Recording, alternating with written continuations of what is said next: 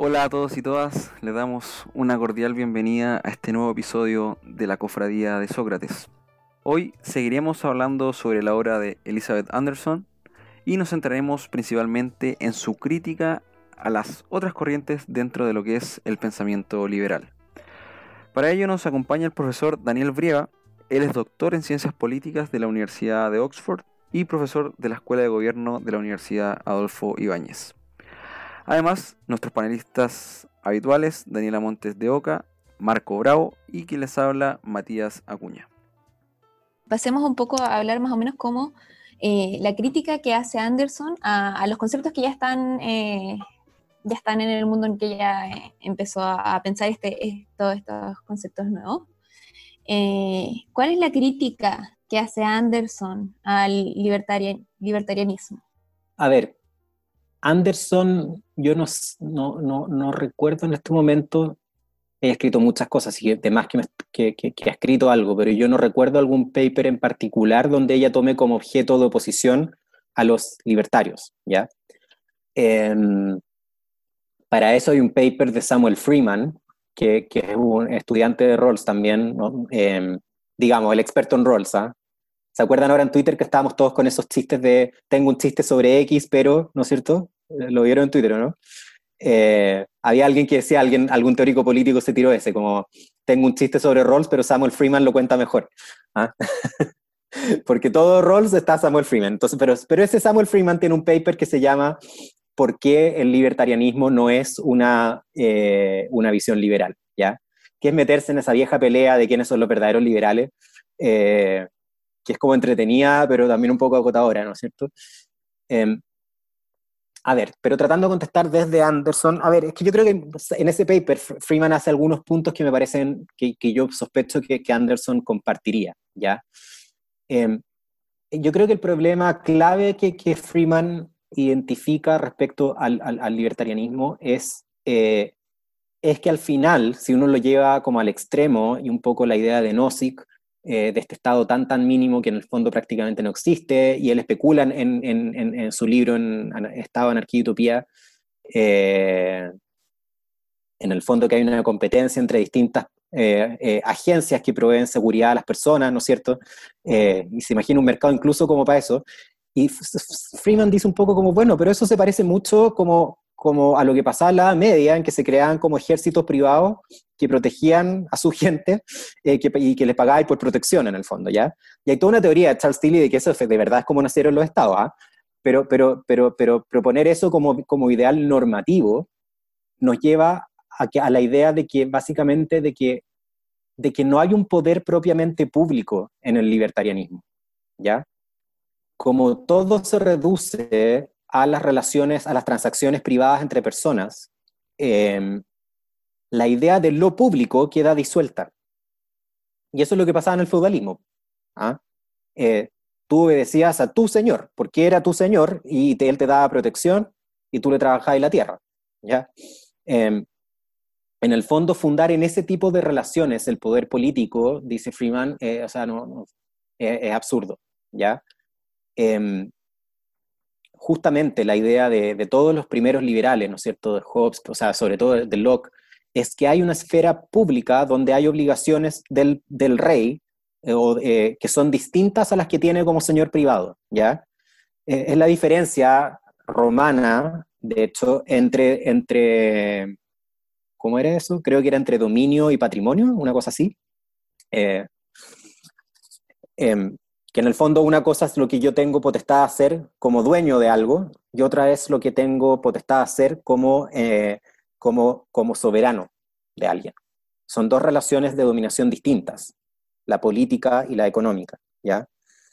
Eh, hay un libro precioso sobre, sobre la historia rusa que dice que en el fondo la gran tragedia rusa es que los zares nunca, eh, nunca se hizo esa distinción entre el dominio y el patrimonio y que por lo tanto los zares medievales, y no solo medievales, digamos, hasta prácticamente el fin de los zares, era una relación al mismo tiempo, o sea, que incluso los nobles eran propiedad del zar.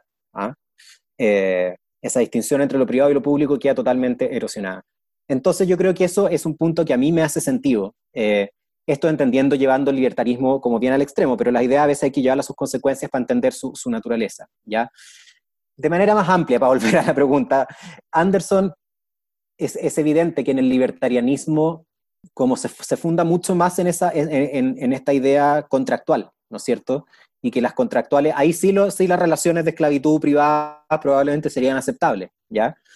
Eh, y por supuesto que en el libertarianismo, ella en cualquiera de sus versiones, tolera grados de desigualdad económica que se traducirían en relaciones de dominación privadas. ¿Ya? Y ahí volvemos a la idea feudal que le acabo de decir. Lo tomo porque esto no, no es antojadizo, esto el feudalismo, porque la misma Anderson lo toma en su libro, en su último libro, Private Government, para, para hablar sobre el, tema de las empresas. ¿ah? Eh, ella dice que las empresas son, son, obviamente que son jerarquías de, su, de dependencia y subordinación, como se, se dice en, el, en, la ley laboral chilena, ¿no es cierto? Eh, son claves esos términos, dependencia y subordinación, pero que en el fondo eh, las leyes laborales, bueno, dependen un poco del país, en Estados Unidos, donde ella escribe, son peores que acá, digamos, son mucho, hay mucha más desprotección del trabajador, pero que son relaciones auto arbitrarias de dominación. Por eso son de dominación, porque son relaciones arbitrarias. Una cosa es que el jefe te diga, mira, usted tiene que hacer este trabajo, ¿ya? Incluso que te diga tiene que hacerlo así y no asá, eso es legítimo. Otra cosa es que te diga que usted tiene que votar por cierto candidato o que no puede ir al baño, eh, o que, eh, que, ciertas opiniones que usted expresó por Facebook fuera de, del horario laboral no son aceptables, en fin, ¿ya? Eh, ahí hay, relación, hay una relación de dominación, dice Anderson, y que están totalmente naturalizadas e, y por lo mismo invisibilizadas en nuestra idea de la empresa, porque nos imaginamos que las empresas son simplemente lugares como, como mercado spot de trabajo, ¿ah? Donde, donde en el fondo cada uno es gente que anda flotando y se encuentra con otro y te dice, te intercambio trabajo por plata, plip, y listo, y seguimos. ¿ah? Y no, pues, las, las, relaciones de contratos trabajadores, uno tiene jefes, ¿ya? Y esas relaciones son estables a lo largo del tiempo y para el trabajador, eh, mientras más abajo esté en la escala salarial y de poder y de jerarquía y todo, más difícil es cambiarse y más costoso es el riesgo que tienen de perder el trabajo y por lo tanto más subordinación y más dependencia se produce y más posibilidades de dominación arbitraria. Y lo que dice Anderson es que nosotros, eh, natural, eso, esas son relaciones que siguen tal cual desde el feudalismo, desde que el, el maestro llevaba al aprendiz a su casa y le enseñaba eh, la, eh, el oficio, pero, pero se ponía totalmente a su merced, digamos, hasta que él fuera eh, por su parte eh, maestro, digamos. son relaciones privadas de dominación y que en el mundo de la empresa siguen igual. Lo que cambió fue que en el mundo público ahora tenemos imperio, Estado de Derecho, leyes, autoridad pública, que no es arbitraria, ¿ya? El, poder político solo te puede mandar según lo que la ley expresamente permite, ¿ya? Y justamente eh, en la empresa eso es al contrario, ¿no es cierto? El jefe te puede mandar en todo, salvo lo que la ley prohíba. Es al revés, ¿ya? Eh, entonces ahí eh, hay una continuación, dice, con ese mundo feudal, con las relaciones privadas de dominación. Y ahí evidentemente un libertario diría, pero ¿qué me está hablando? ¿Cierto? Eh, el libertario te diría, eh, este es un contrato voluntario. ¿ah? Y si las voluntades de las partes son esas, entonces no hay más que decir. Y con respecto a las distintas corrientes, ya hemos visto cómo se enfrenta esta teoría al libertarianismo, entonces la, también hemos visto cómo interpela a lo, y cómo hace una continuidad a Rawls, pero también esa idea de igualitarismo que, que, que surgió tras Rawls trae una, una teoría que es la que, la que pone Dworkin en, en, escena, que es la del igualitarismo de la suerte. ¿Cómo interpela la teoría de Anderson a este igualitarismo de la suerte y, y en qué se diferencia, cómo le pega, digamos, a esta idea de igualitarismo? Claro. Eh, la idea del igualitarismo de la suerte de Dworkin es que básicamente eh, las personas aparte de una intuición moral básica y que yo creo que es bastante compartida, eh, que es que en el fondo nadie merece su suerte. ¿Ya? Por eso suerte, porque no la mereciste. Eh, piensen que esto igual tiene, tiene a pesar, nuevamente, ¿eh? conecto esto con el cristianismo, porque en el fondo, y la, todas las religiones en realidad, que tienen esta idea de que, o sea, es, es una idea como media escatológica, o sea, como que nosotros no merecemos eh, o sea, es providencia divina, ¿no es cierto? Y nosotros nos queremos como el liberalismo, los modernos nos queremos independizar un poco de eso. Pero, pero a veces la gente apela a nuestro sentido más básico de justicia, ¿no es cierto? Que de repente hay gente súper buena, súper esforzada, que ha hecho todo bien en la vida y le sucede desgracia tras desgracia. Y eso decimos injusto. Y al contrario, gente que nunca ha ayudado a nadie, gente que es egoísta, gente que, que, en el fondo merece, nosotros opinamos todo lo peor y resulta que les va fantástico. ¿ah? Y uno, como, y, de ahí viene la idea, ¿no es cierto?, de bueno, pero en el paraíso esto se compensará, esto, lo otro se irá al infierno y ahí el equilibrio moral se restituirá, ¿no es cierto? Yo creo que hay un poquito de eso detrás de esta idea, ¿ah? pero, pero, pero ya, aceptémosla. Nadie se merece su suerte. Em, y ahí eh, Dworkin hace, refina un poquito y dice, ok, pero hay dos tipos de suerte, la suerte bruta y la suerte de opción. La suerte bruta es lo que te pasa aunque tú no hiciste nada para que eso pasara, ¿no es cierto? Y tú no elegiste eso. ¿Dónde naciste? ¿Con qué genes naciste? Em, ¿Cuál fue la crianza que recibiste cuando muy chico, antes que tuviera opción de nada, digamos? Todas esas cosas condicionan profunda, profundamente tus opciones de vida, eh, tu carácter, eh, la manera en que vas a percibir el mundo. Es muy, muy profundo todo eso, ¿ya? Y tú no escogiste nada de eso, no lo mereces, para bien o para mal, ¿ya? Nadie merece la cuna de oro, nadie merece eh, una infancia de pobreza, en fin, ¿ya? En el sentido que no se la ganó. Eh, o, no hizo nada para, que le tocara la mala suerte. Y la, mala, y la suerte de adopción, en cambio, significa, eh, si, yo juego la, si yo juego, voy al casino, eso es pura suerte de opción, ¿ya? Puedo ganar o perder, y fue gracias a la suerte, no gracias a algún mérito mío, pero yo escogí ir al casino. Yo por jugar esa ruleta, literalmente. ¿ah? Eh, si yo compro acciones, eh, si escojo un trabajo sabiendo que voy a ganar más, pero que puede que me echen mañana, versus otro que gano menos, pero que es más seguro, todas esas son cosas de suerte de opción. ¿ah? Em, entonces, bueno, ese es el esquema básico y lo que dice eh, Dorkin es una teoría de justicia debiera recompensar a la gente por las opciones que sí no, digamos, ¿ya? Pero no por suerte simplemente. Pero la suerte, la suerte de opción es parte de las opciones que cada uno tomó y por lo tanto no hay que compensar a la gente por eso. Pero sí hay que compensarla por la suerte bruta, ¿ya? Y esa es su idea. Em, piensen, por ejemplo, en, em, bueno, en realidad ya lo dije, ¿no es cierto?, en las familias de origen, eh, cómo eso condiciona la educación que vas a recibir, en fin, ¿ya?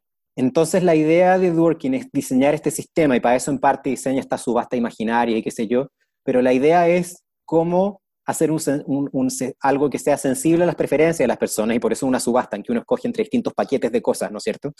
Eh, pero que te dan los mismos recursos iniciales para neutralizar esta idea de, que en el fondo alguien con buena suerte bruta va a tener más educación eh, y por lo tanto va a recibir más, va a tener más recompensa. En, en la práctica esto significa debiéramos cobrarle a la gente que tuvo buena suerte para darle esa plata a la gente que tuvo mala suerte. ¿Ya? Y por las razones que ya he señalado, Anderson piensa que esto es profundamente poco atractivo como, como solución al problema. ¿Ya? Em, precisamente porque la gente, porque en el fondo esto no garantiza que las personas, las, condiciones de la igualdad relacional, en el fondo, ¿ya? Em, ella pone, pone algunos casos como dramáticos para entender lo que esto significa, ¿no es cierto? Si yo voy eh, demasiado rápido en la carretera y choco, em, y, me toca entonces un tratamiento carísimo, eh, y después quedo como, con secuelas y por lo tanto no puedo trabajar, si tomamos en serio la idea de la suerte de opción, bueno, viejo, tú andas ahí rápido. ¿ah? Eh, no te vamos a compensar con recursos públicos por esa mala opción que tomaste, ¿ya? Eh, alguien que elige eh, ser bombero o policía, son, opciones riesgosas, sabemos que son riesgosas. ¿ah? ¿Qué le vamos a decir a esas personas cuando tienen heridas y lesiones durante la comisión de su servicio, digamos? Pucha, ¿ah? Eh, si no estás dispuesto a esto, quizás debiste haber sido jardinero, no sé, ¿ah? algo más seguro. ¿Ah? Es una teoría que, te lleva, a, a, pesar de que en, primer, en primera instancia parece atractiva, cuando empezamos a explorar sus consecuencias deja de parecer tan atractiva. En el fondo, para, me voy a extender, pero en el fondo para ir a, a, lo más profundo, Anderson está cuestionando el supuesto mismo de que la justicia tenga que compensar a la gente eh, de esa manera, ¿ya? Em, ah, hay otro ejemplo muy bueno que ella misma pone, ¿no es cierto? De, de, imagínense si alguien es una persona poco atractiva, ¿ya? Esa persona, eso es mala suerte bruta, totalmente, ¿ya? Eh, es mala suerte bruta, y entonces, ¿cómo vas a compensar a esa persona? ¿Ah? Y esto, esto es bien interesante, Anderson dice, el mismo hecho de opinar que públicamente esa persona merece compensación es profundamente humillante. ¿Ah? ¿Cómo vas a humillar más a una persona que ya es fea y que nadie quiere salir en un sábado en la noche con, esa persona en, en, una super cita? ¿Ah? Más encima pasándole un cheque diciéndole, oye, mira, es que sabes que tuviste tan mala suerte ¿ah? eh, que te vamos a dar un cheque para compensarte. Es la humillación máxima, ¿ya? Entonces la idea misma de que las personas tenemos que compensarlas por, por todo suerte, tipo de suerte, de mala suerte bruta, dice, nos lleva a lugares muy poco atractivos, porque nos lleva al paternalismo y a ser súper condescendiente, ¿ah? porque hay un juicio público sobre la valía de las personas y sobre cuánta suerte tuvieron. Y además que fomenta, ya dice, eh, la, cultura de la queja, porque en el fondo si la manera de recibir recursos públicos es declararse víctima de mala suerte bruta, o sea, imagínense. ¿ah? Todos tenemos, hemos tenido mala suerte bruta, y lo que esto hace es fomentar una cultura de que, oye, pero miren toda la mala suerte bruta que yo tuve, ¿ah? minimizar la opción, digamos. Eh, entonces, yo creo que esa es una crítica súper fuerte, de, de, que en el fondo como, como idea política es muy mala, ¿ya? Y ella dice una última cosa que me parece interesante. Ella dice, es verdad que hay distintas suertes, digamos, y que las personas, eh, eh, no sé, la gente más alta gana más estadísticamente, por ejemplo. Em, son más probables que sean líderes políticos, en fin, eso, eso es verdad. Pero vamos a compensar a la gente que baja o en el fondo vamos a tratar de, vamos mejor a intentar que, que las instituciones políticas que, que, construimos no desaventajen a cierta gente. ¿Ah? El tema es la compensación o las consecuencias sociales de hechos naturales. O sea, la injusticia está en el hecho natural de que alguien sea bonito, alguien feo, alguien alto, alguien bajo y así, o la injusticia está en cómo nuestras instituciones sociales procesan esas diferencias naturales y les dan cierto significado. ¿Ah? Entonces Anderson dice, no, lo que importa es entonces hagamos leyes laborales y, preocupémonos de, crear instituciones que, en el fondo impiden que estas ventajas, o por lo menos morigeren, eh, como estas ventajas naturales o diferencias naturales se traducen en ventajas sociales esta teoría se ve como sumamente atractiva, pero ¿es realmente factible? ¿Cómo se implementaría algo así, una eh, igualdad democrática? ¿Es una teoría que deberíamos estudiar en atención especial ahora en el Chile que se está preparando a una posible nueva constitución, por ejemplo? ¿O, o como cuál sistema económico vendría eh, siendo justo eh, bajo esta mirada?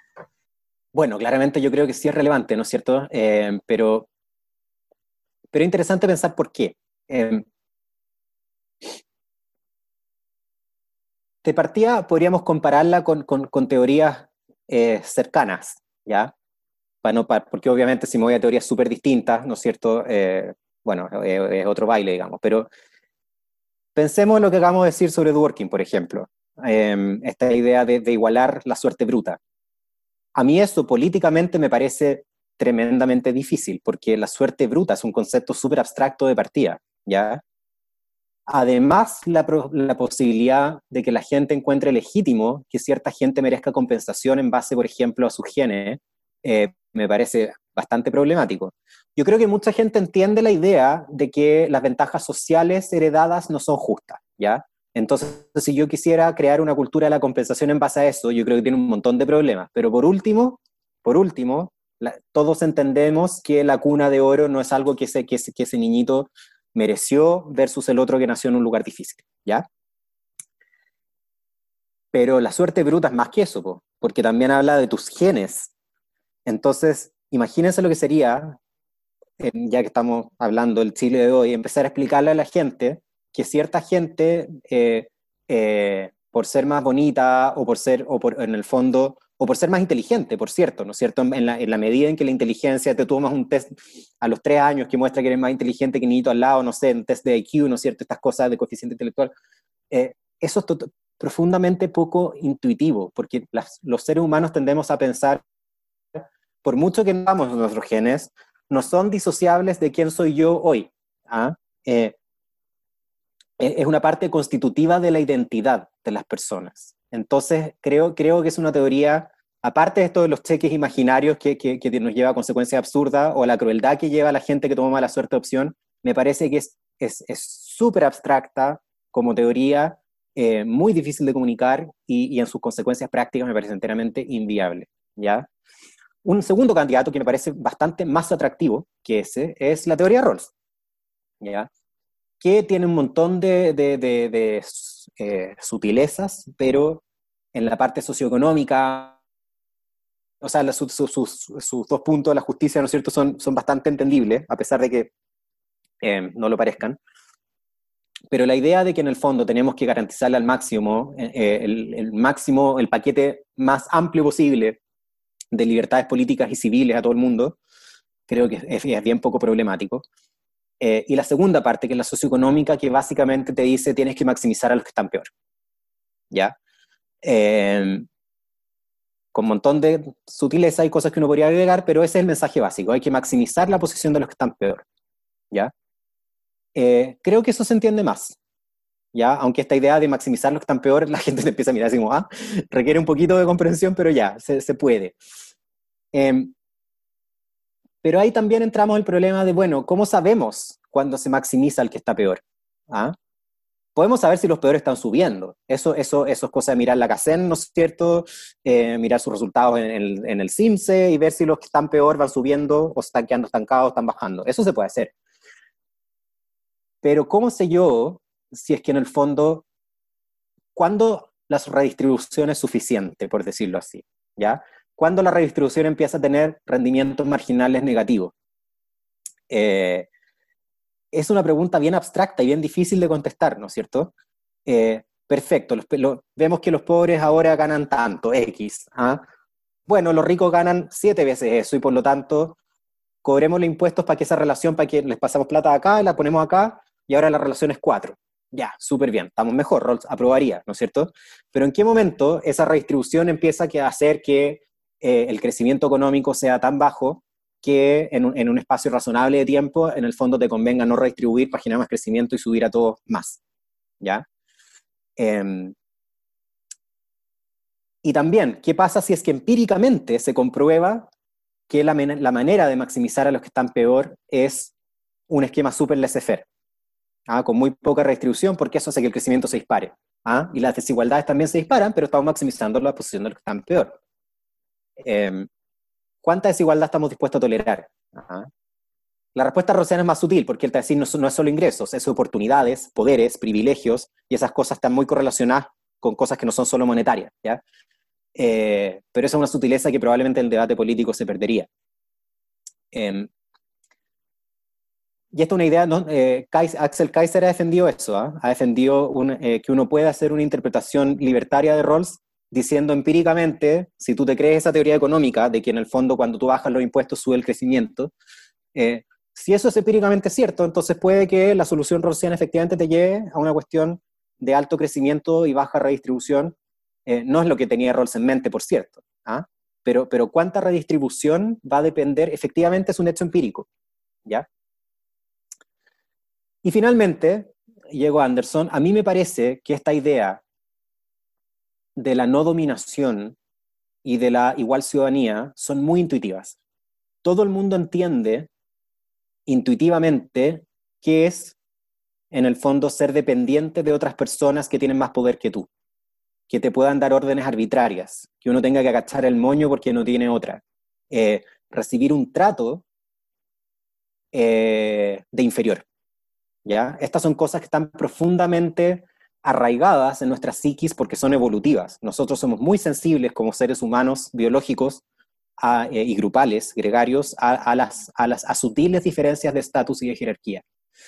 Em, entonces creo que eso es una gran ventaja, que se entiende más o menos fácil, eh, intuitivamente. Segundo, creo que es una teoría que no, que junta más que separar el problema de la redistribución con el problema del reconocimiento. ¿ah? La redistribución es la plata, ¿no es cierto? Pero el reconocimiento tiene que ver con el trato, con el estatus, con la estima. eh, y esas cosas se entendió hacer por, por, separado. Pensemos en la, en, la, socialdemocracia clásica, súper eh, preocupada de la redistribución entre el capital y el trabajo, puede ser a su centro. ¿ah? Pero eso podía ir junto con niveles de misoginia, de sexismo y de invisibilización de, los, de, eh, de las minorías étnicas brutal. ¿ah? Y eso son los socialismos, la socialdemocracia histórica en muchos países. Son hijas de su tiempo, no quiero decir que esas fueran malas personas, digamos, pero, pero, pero intelectualmente, como, como los tracks estaban separados, tú podías eh, eh, enfocarte en el problema de, la redistribución y olvidarte del otro, ¿ya?